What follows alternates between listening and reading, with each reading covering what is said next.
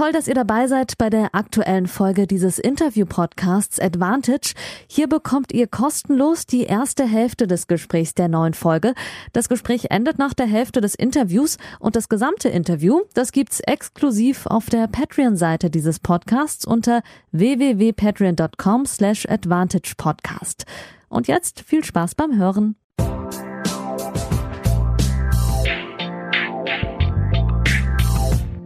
Advantage, Folge 39. Ja, liebe Advantage-Hörer, ihr habt es im Intro gehört. Folge 39 und das ist nicht irgendeine Folge, sondern es ist eine Geburtstagsfolge. Folge 1 war am 16. April 2020, also fast ein Tag genau vor einem Jahr. Wir haben momentan Mittwochnachmittag, den 14. April und ich bin virtuell verbunden noch nach Monte Carlo mit niemand geringeren als Jan-Lennart Struff. Hallo. Hi, grüß dich.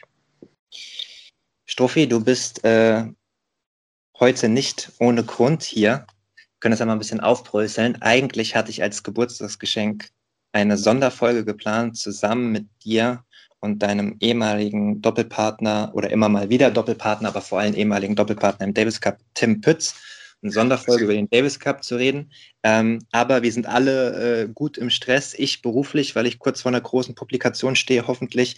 Tim hat viele Baustellen auch im Studium. Ähm, du warst äh, dir nicht sicher, wie lange du in Monte Carlo bist mhm. und hast mhm. trotz dessen, dass du gestern ausgeschieden bist, dich bereit erklärt, heute eine Stunde mit mir ähm, ja, zu telefonieren und die neue Folge aufzunehmen. Deswegen mal wieder danke.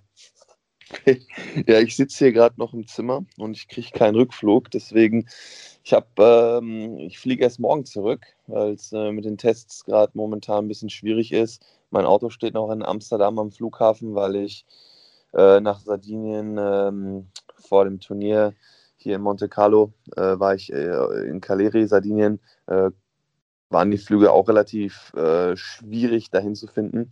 Und da äh, sind wir aus Amsterdam geflogen, ich mit meinem Fitnesscoach. Und äh, deswegen passt es gerade relativ gut, weil ich hier mit äh, ein bisschen Langeweile auf dem Zimmer sitze. Und ähm, ja, dann äh, habe es ja auch versprochen, dass wir was machen. Deswegen äh, immer sehr gerne. Ja, versprochen ist ja immer so eine Sache. Ich, äh, liebe Hörerinnen und Hörer, ich bin halt manchmal auch so ein bisschen Pain in the Ass und frage die Spieler natürlich immer an, auch dann zu besonderen Anlässen. Und ich wollte dich halt unbedingt haben, weil, ich habe es eben schon erwähnt, du warst Gast Nummer eins in der Folge eins und wir haben jetzt fast äh, 40 Folgen in einem Jahr geschafft und mittlerweile ist ja auch ein großes Konzept daraus geworden. Ähm, ihr könnt mich unterstützen auf www.patreon.com slash advantage podcast. Ihr wisst ja mittlerweile, wie der Hase mhm. läuft. Es gibt mhm. jede Woche eine neue Folge und mhm. Supporter auf Patreon bekommen die Folgen bereits drei Tage vorher in ganzer Länge und die Folge geht dann in den freien Verkauf sozusagen umsonst auf Spotify, Apple und bei allen anderen Podcast-Anbietern ähm, in halber Länge. Und äh, du bist auch nicht nur der erste Gast gewesen, sondern mittlerweile mit deinem dritten Auftritt heute auch der Gast, der am meisten äh, hier war, also sozusagen ein Stammgast. Und ich begrüße zusätzlich zu meinem Stammgast die beiden neuesten Patreons, die mich supporten mit jeweils 5 Euro im Monat, so wie ich es eben erklärt habe. Danke an Andrea und Jona. Mittlerweile sind wir wieder bei 45. Wir waren schon mal bei 51. Wir waren aber auch schon mal runter bei 40. Ähm, aber ich habe euch ja gesagt, auch temporäre Supporter sind sehr, sehr gerne gesehen und helfen mir nicht nur mit diesem Podcast, sondern auch mit meiner Arbeit. Momentan zum Beispiel ganz besonders, weil ich gerade recherchiere, einen anderen längeren Story und da ist jeder Euro, der mir zwischendurch hilft, gerne gesehen. Danke dafür. Strophi, du hast eben gerade schon ein bisschen erzählt, du bist noch auf dem Hotelzimmer. Du hast heute Morgen auch trainieren können, um mal ein bisschen aktuell anzufangen. Du hast ja gestern, für alle, die es nicht verfolgt haben, gegen Grigor Dimitrov äh, in deinem ersten Einzel in zwei Sätzen den kürzeren gezogen. Vielleicht kannst du noch mal das Match gestern ein bisschen Revue passieren lassen und auch erzählen, wie du den heutigen Tag mit keinem Flug wegen des Tests nutzen konntest. Ja, ähm, für mich war es so, ich war äh, ein klein bisschen auszuholen ähm, auf Sardinien, ähm, um mich gut vorzubereiten hier für das Turnier. Habe in Sardinien Viertelfinale gespielt, äh, ein ganz ordentliches Turnier gespielt, fand ich. Ähm, bin dann hergekommen. Ähm, am Samstag hat sich auch ein bisschen schwieriger gestaltet, herzu, herzufliegen. Habe am Sonntag direkt Doppel gespielt, war noch ein bisschen müde, habe mit dem Jamie Murray gespielt. Ähm, hat sich so ergeben, weil unsere jeweiligen Partner ähm, abgesagt hatten und laut der neuen ATP-Regel kann man dann irgendwie wegen ja, momentan dann nochmal so repairen und ein neues äh, Team dann bilden. Das haben wir leider verloren, das Doppel, das war schon sehr ärgerlich. Und gestern gegen Grigor, ähm, Grigor hat ähm, sehr gut gespielt, fand ich. Ähm, ich habe hier zum dritten Mal gegen ihn in Monte Carlo schon gespielt. Ich war mit meiner ja, Leistung nicht zufrieden. Ähm, ich hatte im ersten Satz äh, Break 4 und habe 3-2, 3-1 hatte ich schon und habe den Satz 3-6 abgegeben. War sehr unzufrieden damit. Ähm, haben sich schon noch ein paar leichtere Fehler eingeschlichen und ähm, ja, im zweiten Satz hatte ich, glaube ich, in drei oder vier Spielen Breakbälle, habe sie nicht genutzt und ähm, ich habe insgesamt drei Breaks gekriegt bei drei Breakbällen und ähm, ja, das war ausschlaggebend. Gestern saß ich dann nur ein bisschen frustriert hier, muss ich ganz ehrlich zugeben, weil, weil es echt nicht so gelaufen ist, wie ich wollte und äh, habe mir gedacht und mit meinem Coach nochmal, mit dem Carsten Ahrens, der mit mir hier war, ähm, gesprochen, dass wir hier aufgrund der Tatsache normalerweise würden wir jetzt äh, heute Morgen halt normal abfliegen. Aber da wir wussten, dass der Test wahrscheinlich nicht so schnell wiederkommt, ähm, haben wir gesagt, okay, oder beziehungsweise ich habe gesagt, ich möchte es auf jeden Fall nochmal nutzen und hier mit ein bisschen besseren Gefühl wegfahren als mit dieser Niederlage und ähm, ja, einer Leistung, die sich nicht so gut angefühlt hat. Ähm, deswegen habe ich heute nochmal eineinhalb Stunden dann trainiert, Stunde 15 mit Berettini, nochmal Viertelstunde mit Carsten aus dem Korb ein bisschen was gemacht und ähm, hatten dann gehofft, dass vielleicht ein Test kommt, aber der ist erst um zwei gekommen, deswegen fliege ich dann morgen erst jetzt. Dein Test war ja hoffentlich negativ, heute auch wieder. Es ja. gab äh, einen positiven Test, einen bekannten positiven Test auch mit ähm, Daniel Medvedev vor dem ja. Turnier, der bisher am höchsten positiv auf Corona getestete Spieler. Kannst du mal ein bisschen erklären, wie ihr davon äh, äh, kommuniziert worden seid, also wie ihr Wind davon bekommen habt und ob sich dadurch irgendwas für euch in Monte Carlo verändert hat?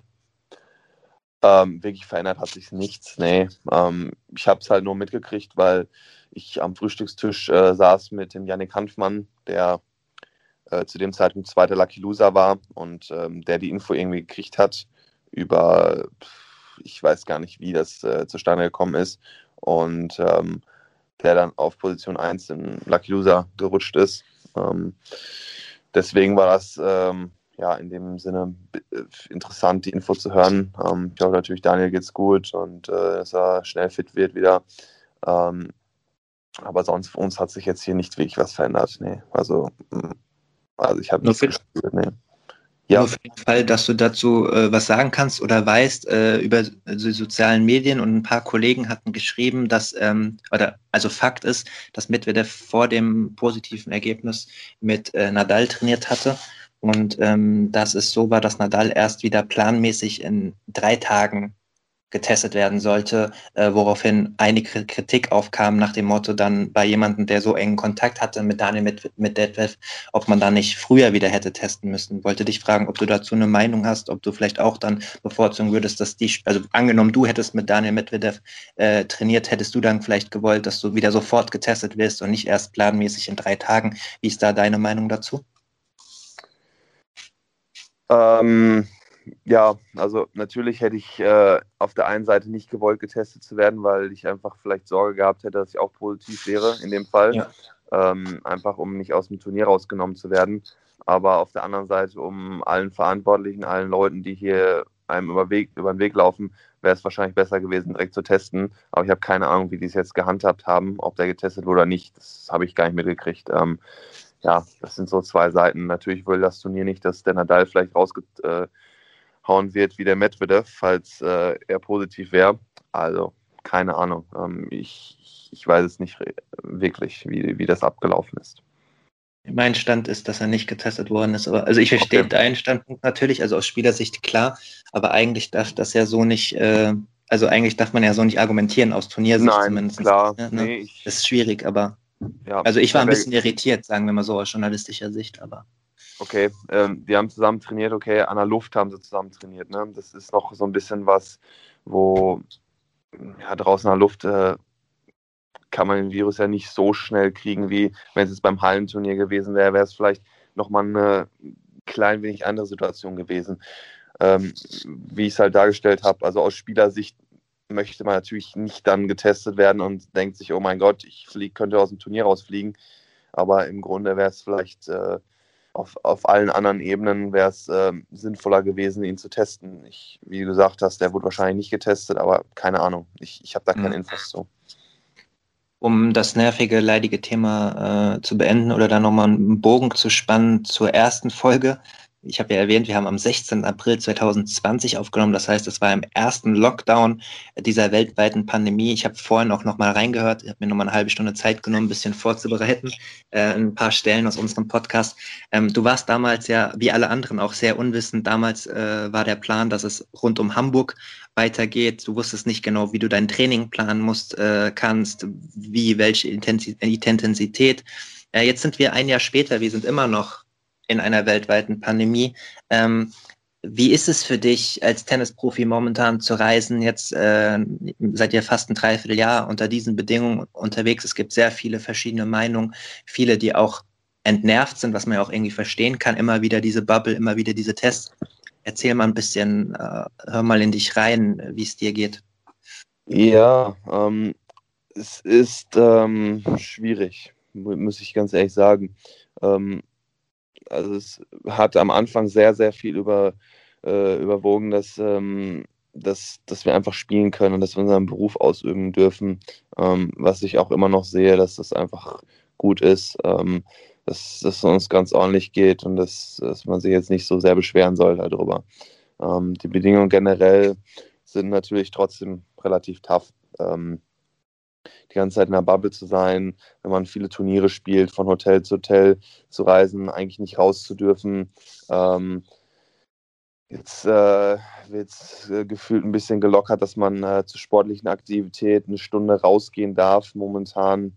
Ähm, was natürlich sehr viel äh, schon ein bisschen Positiveres bringt. Jetzt hier in Monte Carlo habe ich einen Balkon, was schon sehr, sehr hilft. Ähm, bei Draußenturnieren generell ist es so, dass man an der Luft ist. Bei Hallenturnieren ist es richtig, ja, richtig tough, weil man nur in der Halle ist, im Hotel sitzt. Manchmal gehen die Fenster gar nicht auf bei manchen Turnieren. Da kriegt man fast gar keine frische Luft. Das ist so, ähm, ich bin auch eher so ein Typ, der sich mal ganz gerne rauszieht und äh, es ganz gerne hat, mal keinen zu sehen von den anderen Spielern. Aber jetzt hängen, man hängt eigentlich im Grunde nur aufeinander. Hier gibt es so ein Konferenz-Ballroom. Äh, wo Abendessen drin ist, nur für die Spieler. Und dann sieht man jeden Abend die gleichen Gesichter wieder. Und es ist halt wenig Abwechslung. Ähm, natürlich würde ich gerne in die Stadt gehen und irgendwo essen gehen, aber ist halt nicht momentan. Ähm, verständlicherweise auch. Ähm, die ganze Zeit von den Turnieren hin und her zu tingeln, ähm, mit dem Testen, dass man erst aufs Ergebnis warten muss, äh, erschwert die Sache schon ein bisschen, weil man eigentlich einen Tag eher anreisen muss weil äh, sonst wäre ich Samstag angereist, hätte trainiert. So muss ich meistens Freitag schon anreisen, wenn das Event Montag losgeht, einfach um äh, mich gut vorzubereiten, an die Bedingungen anzupassen. Ähm, außerdem ist es relativ schwierig, Flüge zu kriegen, um von den Events äh, wieder wegzukommen. Jetzt hier noch einen extra Tag äh, hier zu bleiben, ähm, obwohl ich ganz gern zu Hause wäre. Die Flüge sind relativ teuer meistens. Äh, es gibt kaum Verbindungen. Also es ist äh, das Reisen schon sehr, sehr erschwert. Also es gibt, gibt viele, viele Bedingungen, die ähm, ja schwierig sind, sagen wir so momentan. Mhm. Danke für deine ausführliche Stellungnahme, das auch nochmal aus Spielersicht äh, aufzubröseln. Ich finde nämlich, sonst gibt es immer nur ein bisschen schwarz und weiß, so nach dem Motto, ja, die sollen froh sein, dass sie spielen können und die Spieler sagen, oh Gott, das ist alles schlimm, deswegen cool, dass du das nochmal ausführlich äh, mit Pro und Contra aufgebröselt hast. Ich kann auch nur aus, aus Journalistensicht mal ein bisschen äh, ergänzen. Das ist auch alles andere als leicht. Nächstes Jahr, nächste Woche zum Beispiel sind die BMW Open in München. Das war das erste Turnier, was ich als Journalist besucht habe. Da bin ich eigentlich auch Stammgast. Hatte schon viel geplant, auch Geschichten verkauft. Jetzt ist es so, dass ich nur drei Tage eine Akkreditierung bekomme. Äh, Freitag, Samstag, Sonntag Quali, weil die haben nur zehn Plätze äh, im Pressebereich inklusive Fotografen pro Tag frei aufgrund der Gesundheitsämter ähm, und müssen natürlich gucken, wann darf welcher Journalist. Und ich kann den Lokaljournalisten ja vor Ort nicht die Plätze wegnehmen, die äh, jeden Tag berichten müssen für ihre Münchner Medien. Von daher ist sowas ganz schwer. Bei den French Open bekomme ich dieses Jahr keine Akkreditierung, weil ich freier Journalist bin und letztes Jahr nur eine Online-Akkreditierung ha hatte und davor noch beim Tennismagazin war. Deswegen bekomme ich dieses Jahr keine Akkreditierung. Also da hat jeder, äh, der irgendwas mit Profitennis zu tun hat, äh, momentan äh, Probleme und das hat dann natürlich auch bei mir finanzielle Einbußen. Aber wie gesagt, nochmal danke, Struffi, dass du ähm, das ausführlich erklärt hast. Letzte Frage dazu. Warst du überrascht äh, über das Strafmaß, was Stefanos Tsitsipas bekommen hat in Miami? Er hat ja die Anlage verlassen für die Leute, die es nicht mitbekommen haben, was man ja nicht darf äh, in, in den mehr oder minder Bubbeln. Hat einen einstelligen ähm, hat einen vierstelligen, einstelligen ähm, 7000 Dollar, glaube ich, Strafe bekommen, was ja relativ lasch ist für einen Spieler seiner Größe.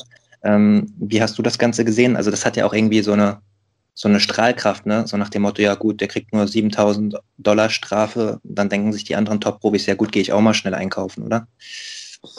7000 Dollar, ich habe keine Ahnung, wie viel er gekriegt hat. Äh, ist ein teurer Einkauf, ja. Hab, ja, äh, okay, das habe ich jetzt vielleicht so ein bisschen überspitzt, aber ich meinte, du, ich, du ich weißt, wie es gemeint ist, Top Ten Profi etc. Okay, für, für mich wäre es auch ein sehr teurer Einkauf, nicht falsch ja, verstehen, ja.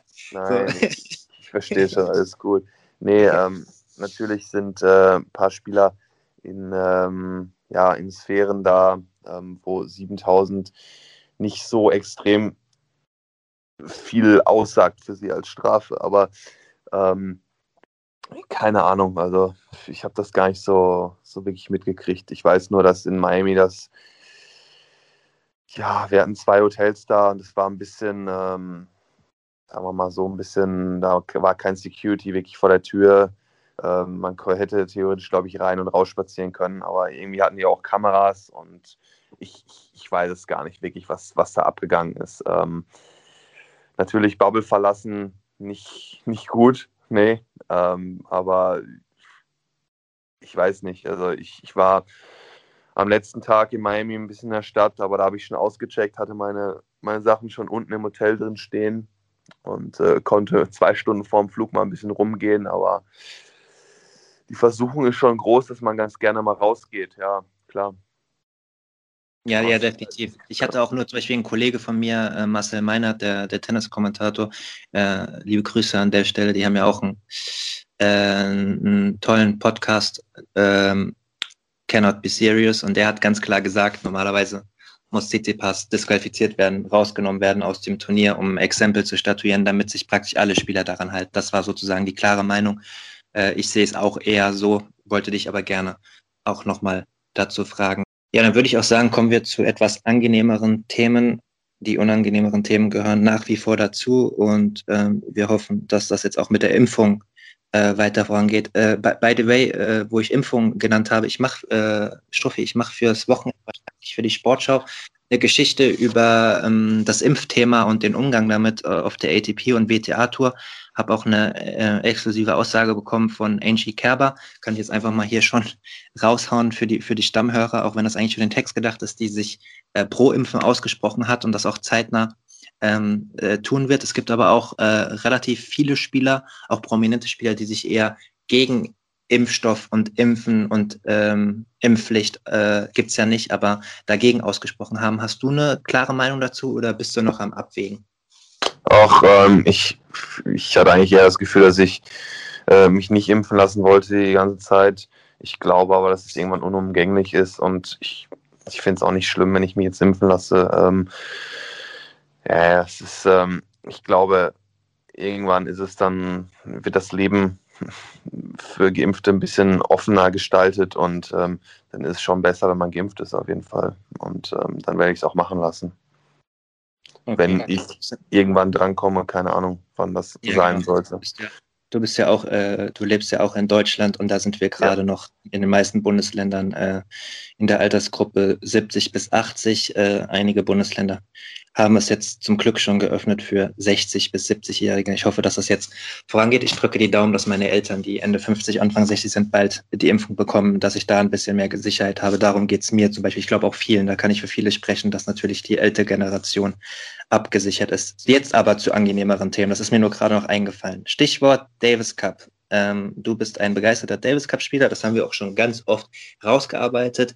Äh, wir haben auch schon ganz oft darüber diskutiert, altes System, neues System, Vor- und Nachteil. Jetzt ist es ja so, dass ähm, die Davis Cup Endrunde Zuwachs bekommen hat. Es hatte sich ja angedeutet, ähm, zwei Städte sind hinzugefügt worden und ihr als ähm, deutsche DTB-Mannschaft werdet die Vorrundengruppe und das mögliche Viertelfinale, wenn ihr denn euch qualifiziert, in Innsbruck spielen. Eure Gruppengegner sind Österreich und Serbien in der Woche vom 25. bis 30. November. Ich weiß, ist noch sehr weit hin, aber die Entscheidung ist ja ähm, vor ein paar Tagen gefällt worden mit Innsbruck. Und ich würde dich gerne fragen, was du von dieser ähm, Erweiterung hältst, ob du dir dann auch erhoffst, dann ja hoffentlich vor Zuschauern, dass ein bisschen mehr von dieser alten Atmosphäre ähm, aufkommt, weil äh, Innsbruck natürlich dann ist ja in Österreich, Heimspielgegner wäre Österreich, aber ist auch nicht weit von Deutschland entfernt.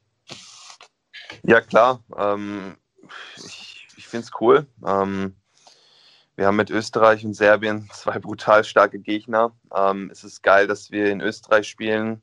Äh, in dem Sinne natürlich wäre es cooler, wenn wir noch in Deutschland spielen würden, aber ähm, es ist ja, es ist geil. War ja auch eine äh, Verlosung übrigens, was ich gehört habe, auch so von äh, das habe ich gar nicht mitbekommen. Und, ja, also, doch. Also gar nicht, äh, DTB hat sich bemüht um Austragungsstandort. Also Voraussetzung war, dass es irgendwie auf derselben Höhenlage wie ähnlich ja, wie Madrid. Also wäre München wahrscheinlich dafür in Frage ja, gekommen. Ja. Aber ist es jetzt nicht geworden. Ich habe aber auch keinerlei Hintergrundinfo. Ist mir nur gerade eingefallen. Ja, okay. Ähm, danke für die Infos. Also ich habe auch, ich habe gar keine Infos dazu gehabt. Ähm, ich hatte schon mal vorher gehört, dass Innsbruck wahrscheinlich äh, dein Spiel ist. Ähm, und äh, ja, das ist natürlich geil, ähm, wenn Domi da spielen würde für, für Österreich. Äh, wenn Sascha spielen würde für uns, wäre wär mega. Ähm, wenn Novak spielen würde, es wäre absolutes Highlight. Und ich hoffe natürlich auch, dass vor Zuschauern stattfinden kann.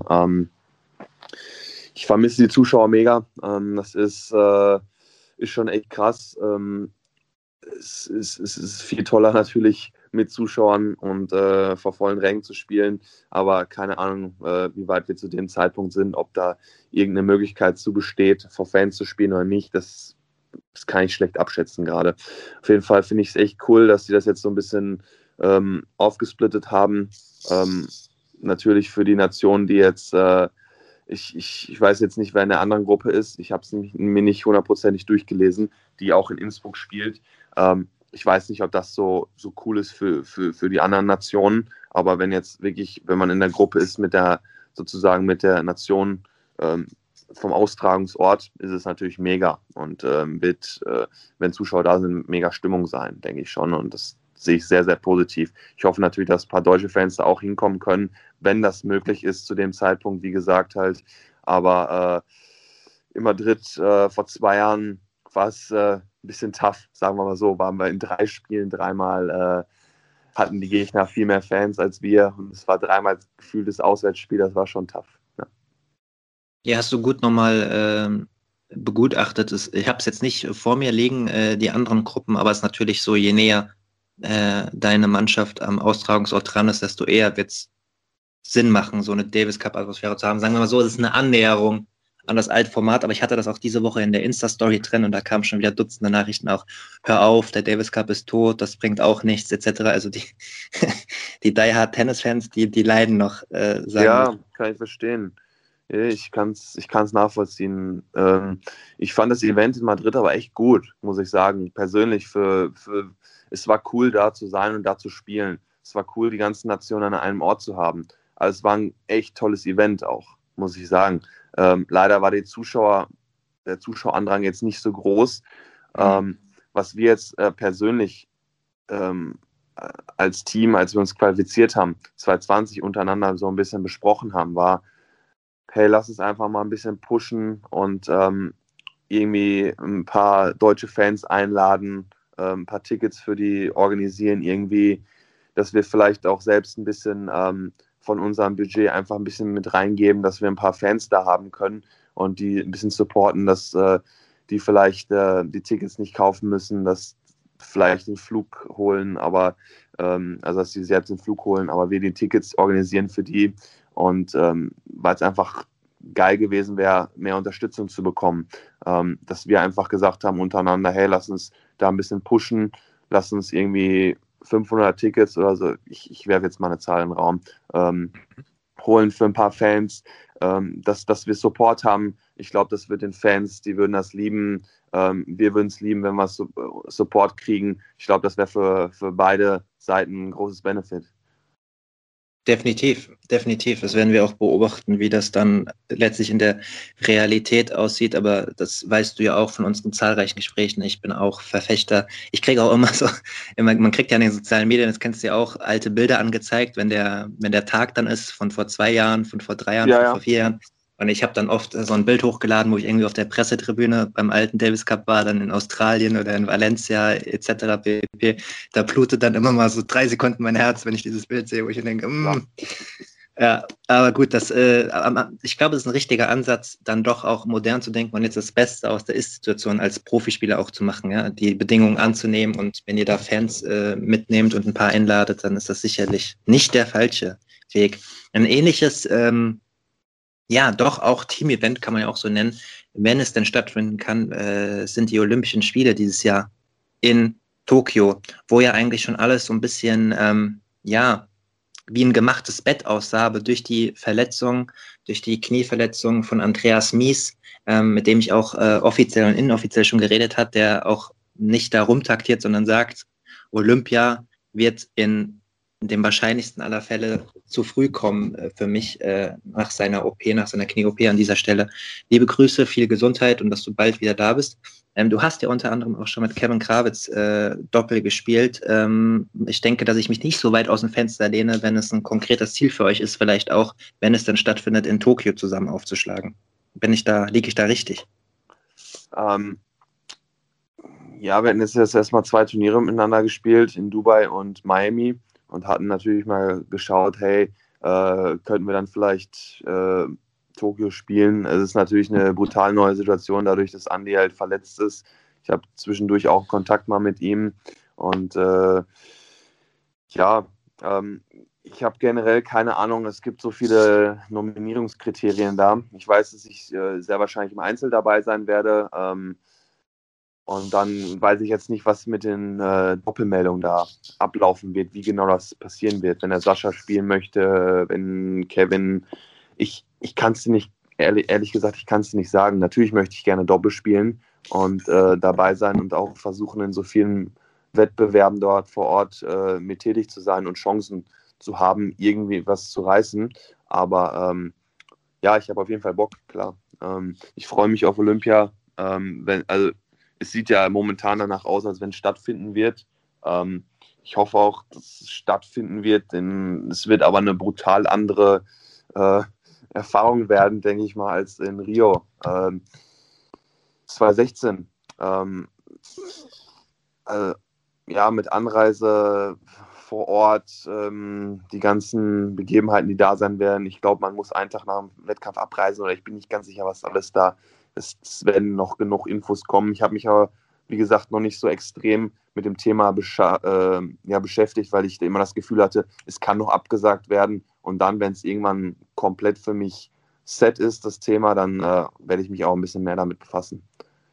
Definitiv, klar. Äh, die genauen Regularien habe ich jetzt auch nicht vor mir liegen. Also ich habe es mir nicht explizit vorher angeguckt. Ich kann nur sagen, dass äh, Kollege Lukas Zager, auch liebe Grüße an der Stelle, falls ihr ihm noch nicht folgt, Zager Lukas auf Twitter, was österreichisches Tennis angeht, äh, auf jeden Fall Folgeempfehlung und noch viel mehr. Der hat heute Morgen getwittert, Jürgen Melzer sagt, dass ein Doppel bei Olympia mit Dominik Thiem eine Option wäre, falls Alex Peyer nicht fit wird. Thiem habe ihm signalisiert, dass er dabei wäre.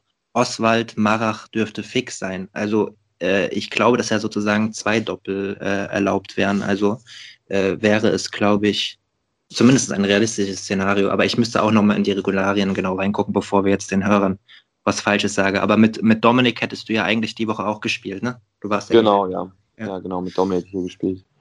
Ja. Ja, nee, das, also das liebe ich natürlich auch an Olympia-Tennis spezifisch dann, wenn sozusagen einheimische Doppel sich, sich Paaren äh, zusammentun. Ähm, da wären wir sozusagen mit einem Doppel fix gewesen das, und dann hätte man noch eins gehabt. Jetzt ist alles ein bisschen offen. Wir werden das beobachten. Aber wir können zusammenfassen, du hast auf jeden Fall Bock, äh, wenn es von den Regularien klappt, Einzel und Doppel zu spielen. Und und äh, Kevin wäre eine Option für dich. Natürlich, klar. Natürlich habe ich Bock.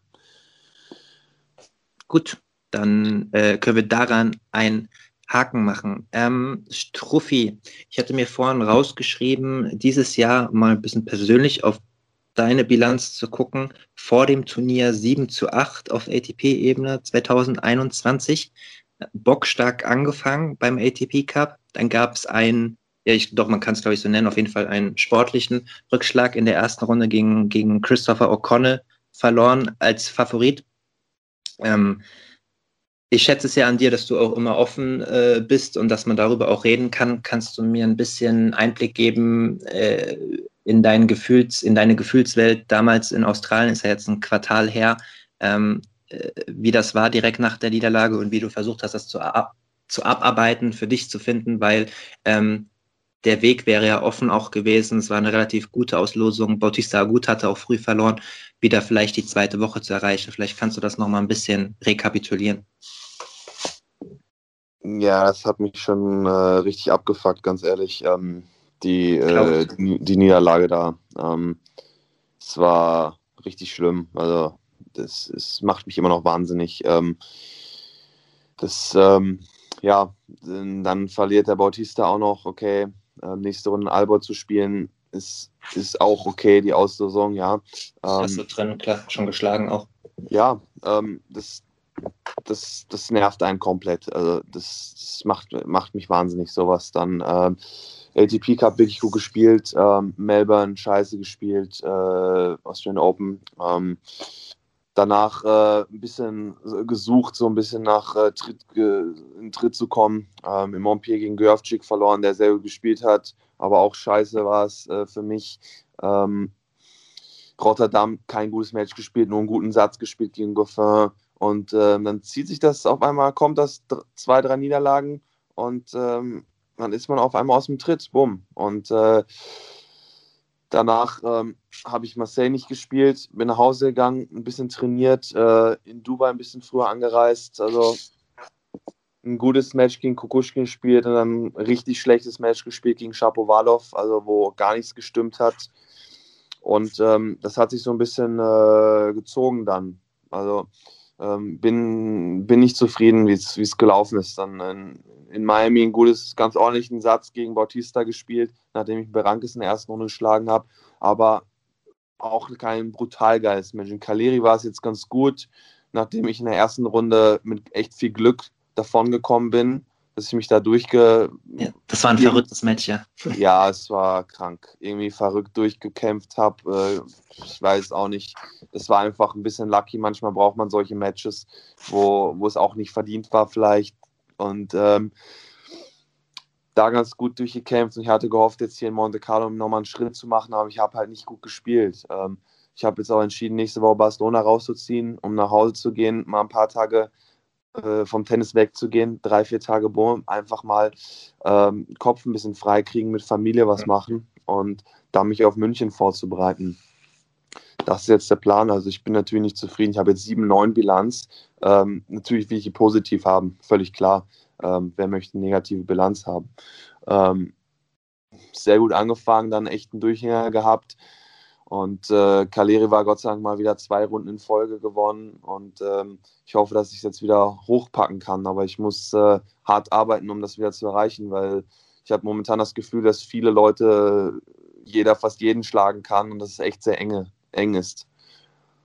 Ja, es kommen ja auch viele, viele Junge von oben ja. hoch. Aber äh, äh, vielleicht kann ich das auch mal als Außenstehender sagen, ohne dass wir, äh, wir haben ja einen Podcast aufgenommen vor den Australian Open, nach, oder nee, kurz vor den vor den, ähm, vor dem ATP Cup war es so, korrekt, äh, haben wir ja zusammen auch einen Podcast aufgenommen und seitdem ja auch nicht so viel Kontakt gehabt, äh, immer nur, nur beruflicher Natur. Als Außenstehender hatte ich so ein bisschen den Eindruck, dass diese Niederlage, also halt, wie du es ja auch jetzt beschrieben hast, viel gezogen hat einfach auch, ne? dass man da immer wieder dran denkt, dann auch in den äh, künftigen Matches.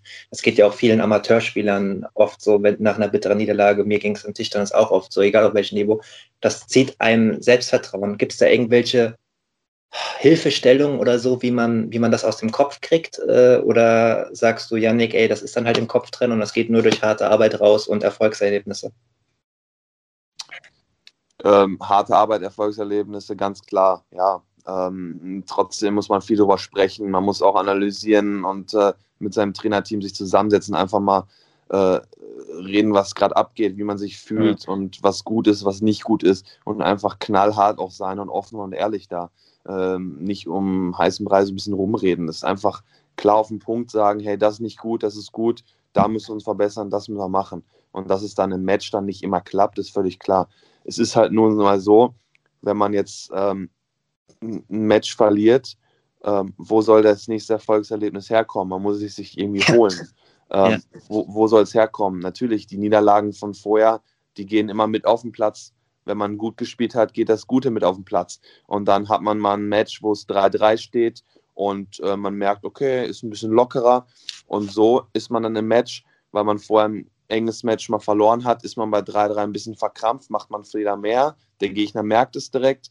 Das, das, das sind manchmal so Kleinigkeiten, die, die einen dann, ähm, also das Match, was du jetzt heute auf dem Platz verlierst, verlierst du nicht unbedingt in dem Match immer, sondern du hast es vielleicht verloren, weil du in den Vorwochen vielleicht ein Match verloren hast und ähm, deine Qualität und dein Selbstvertrauen äh, und äh, der Glaube einfach nicht hundertprozentig mehr da ist dadurch.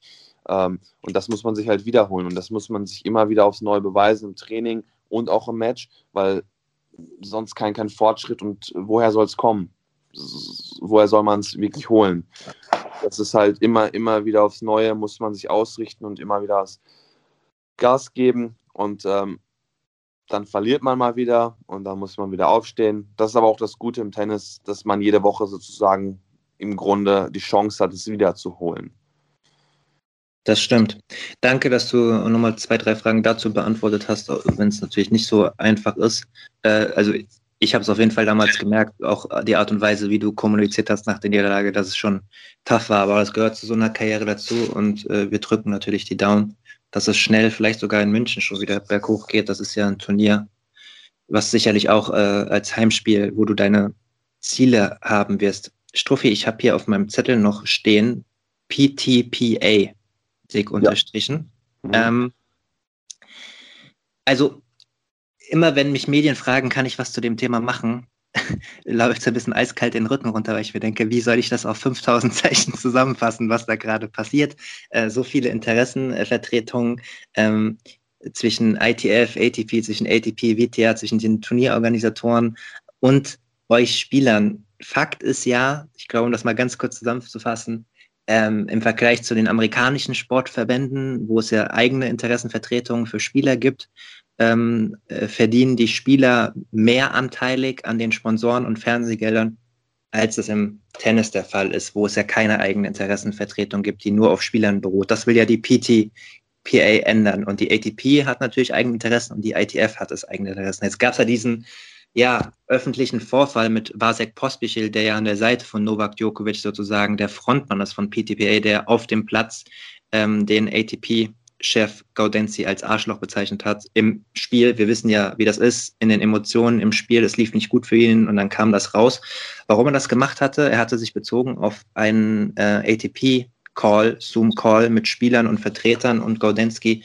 Und da habe er, Gaudenski, äh, ihn ja fast anderthalb Stunden beschimpft. Also ihn, äh, Postbeschiel. Äh, das war in Miami, dieser Ausraster. Ähm, warst du in diesem Call dabei, Strophi? Ja, ich war dabei, ja. Ich, ähm, ich bin Was kein, Mit, du, ich bin kein Mitglied der PTPA. Mhm. Ähm, sozusagen. Ich, ich finde es sehr wichtig, dass die Spieler ähm, eine Vertretung haben, um für ihre eigenen Interessen einzustehen. Ich finde es aber auch immer sehr wichtig, um zu sehen, was sind genau die Interessen der Spieler. Ähm, ist es bei vielen einfach die, die Vorgabe, hey, wir wollen mehr Geld haben? Ähm, dann würde ich mal sagen, okay, ist, ist toll, ja, aber wo soll es herkommen? Und äh, das ein bisschen mal, ja, dahinter zu gucken, ähm, die ganze Zeit für mehr Geld zu fordern, ist, ist, nicht, ist einfach nicht sinnvoll, vor allem nicht in so einer ähm, Phase, wo wir jetzt einfach sind, gerade in einer Pandemie, ähm, wo es wo wir auch happy sein dürfen, wo wir unseren Job einfach machen können. Und jetzt nach mehr Geld zu schreien, ist natürlich schwierig. Also, ich nicht. Das war der erste frei zugängliche Teil der neuen Folge. Die zweite Hälfte hört ihr exklusiv auf der Patreon-Seite www.patreon.com slash advantagepodcast. Dort könnt ihr mit einem kleinen monatlichen Beitrag dafür sorgen, dass es diese langen, unabhängigen Interviews ohne Werbung regelmäßig gibt und unterstützt zudem Yannicks unabhängige Arbeit als freier Journalist im Tennis-Doping- und Sportpolitikbereich.